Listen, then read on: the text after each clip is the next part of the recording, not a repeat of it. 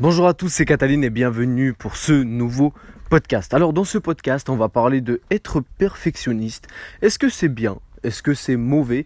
Mais je vais parler plus précisément dans le domaine où moi je suis, c'est-à-dire pas dans un domaine général, je vais pas parler de être perfectionniste de manière générale, mais par exemple dans un domaine spécifique, c'est-à-dire moi je suis, enfin je poste des vidéos sur YouTube, donc je vais parler par exemple pour les créateurs de contenu ou pour les personnes qui euh, font tout simplement euh, du montage vidéo ou qui vendent par exemple, qui sont dans la vente de formation et qui veulent vendre par exemple des formations.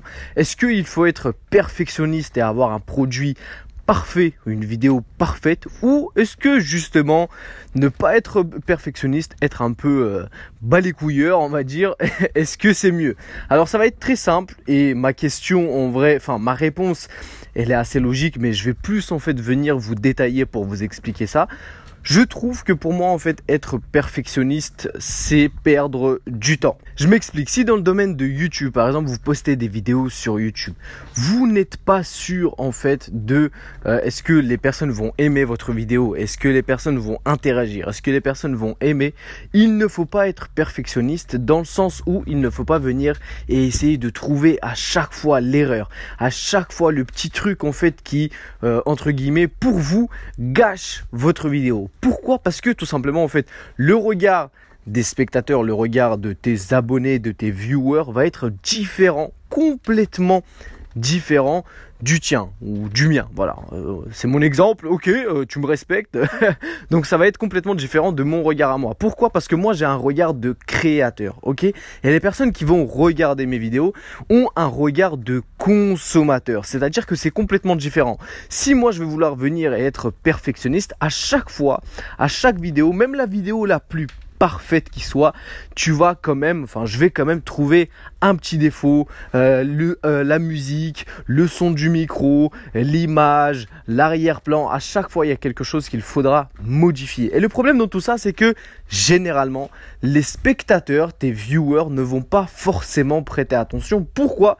Parce que eux, ce qui les intéresse, en fait, c'est le contenu. C'est ce que tu partages. Si ce que tu partages dans tes vidéos, par exemple, est de bonne qualité, ok? Si les conseils que tu donnes sont de bonne qualité, ils vont s'en foutre en fait que la musique à un moment elle bug, que justement euh, l'arrière-plan il est flou, que le micro en fait à un moment il a déconné pendant 15 secondes, ils s'en tapent. Pourquoi? Parce que justement en fait ce que tu partages, enfin les conseils que tu donnes, c'est ça l'essentiel. Et c'est ça en fait qui les a fait, qui sont venus regarder tes vidéos. C'est justement en fait le contenu que tu partages. C'est pas la forme. La forme, c'est, euh, c'est, on va dire le deuxième facteur. Mais le plus important en fait, c'est ce que tu partages. C'est ça qui est essentiel. Et pareil pour, euh, par exemple, les créateurs de formation. Ok? Si vous ne savez pas, est-ce que votre formation va plaire Est-ce que votre formation va se vendre Il ne faut pas venir et faire tous les modules d'un coup. Par exemple, on va prendre le domaine, encore une fois, que je vende des formations sur comment réussir sur YouTube. Bah alors ça va être très simple. Je ne vais pas tourner toute la formation de A à Z. C'est-à-dire que je vais tourner uniquement 2-3 modules. Je vais la mettre en vente. Et en fait, si je vois que justement les gens sont intéressés et qu'ils achètent ma formation, derrière je vais tourner les autres modules. Pourquoi?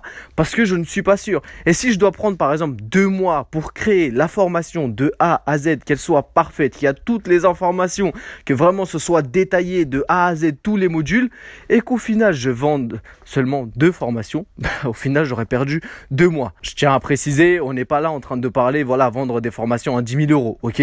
Vendre des formations, voilà, 200 balles, 197 euros, ok? Donc si franchement vous vendez deux formations à 197 euros, on va dire que ça vous fait 400 balles, mais que vous avez pris deux mois, deux mois et demi à tout tourner, ça ne vaut pas la peine. Autant en fait créer par exemple deux modules, donc le premier module présentation de comment créer une chaîne YouTube, etc. Deuxième module comment, euh, je sais pas moi, comment en fait comprendre les, statistiques de YouTube pour essayer de, de faire euh, plus de vues, ok? Tu postes ça, Justement, les personnes, si tu vois que justement tes viewers, tes abonnés ou des personnes euh, n'importe lambda achètent ta formation, si tu vois que ta formation marche, derrière en fait, boum, tu sais que ça marche, derrière tu vas proposer les nouveaux modules, tu vas tourner les nouveaux modules et tu vas les publier à la suite. Comme ça en fait, toi, c'est comme si tu faisais un peu de la précommande, ok, exactement comme Elon Musk il a fait pour les voitures. Il a vendu sa voiture alors que sa voiture, enfin la Tesla n'était même pas créée, ok. Et vu qu'il a vu qu'il y avait beaucoup de personnes en fait qui voulaient acheter sa voiture et qu'il y avait énormément de personnes en fait qui investissaient, il s'est dit ok, ça a l'air de plaire, ça a l'air de marcher, on construit la voiture. Mais si justement en fait la voiture n'aurait pas euh, intéressé euh, les, gens, ou s'il aurait eu uniquement quelques commandes, il aurait juste eu à rembourser les personnes, donc au final il n'aurait rien perdu, ni du temps, ni de l'argent. Et c'est ce qu'il faut faire, il ne faut pas être perfectionniste parce que tu ne sais pas euh, si ça va marcher ou pas. Il faut donner, on va dire, un petit aperçu. Et si tu vois que ce petit aperçu intéresse, derrière, tu peux venir et améliorer le reste. Voilà, j'espère que j'ai été assez clair, j'espère que je t'ai pas perdu euh, sur, mon, sur, euh, sur mon podcast. Euh, en tout cas, j'espère que ce podcast t'a plu. N'hésite pas, bien évidemment, à lâcher un petit like, à aller t'abonner à Futur CG sur YouTube, c'est super important, ça soutient et ça encourage énormément. Moi, en tout cas, je te remercie de m'avoir écouté. Je te dis à demain. Peace.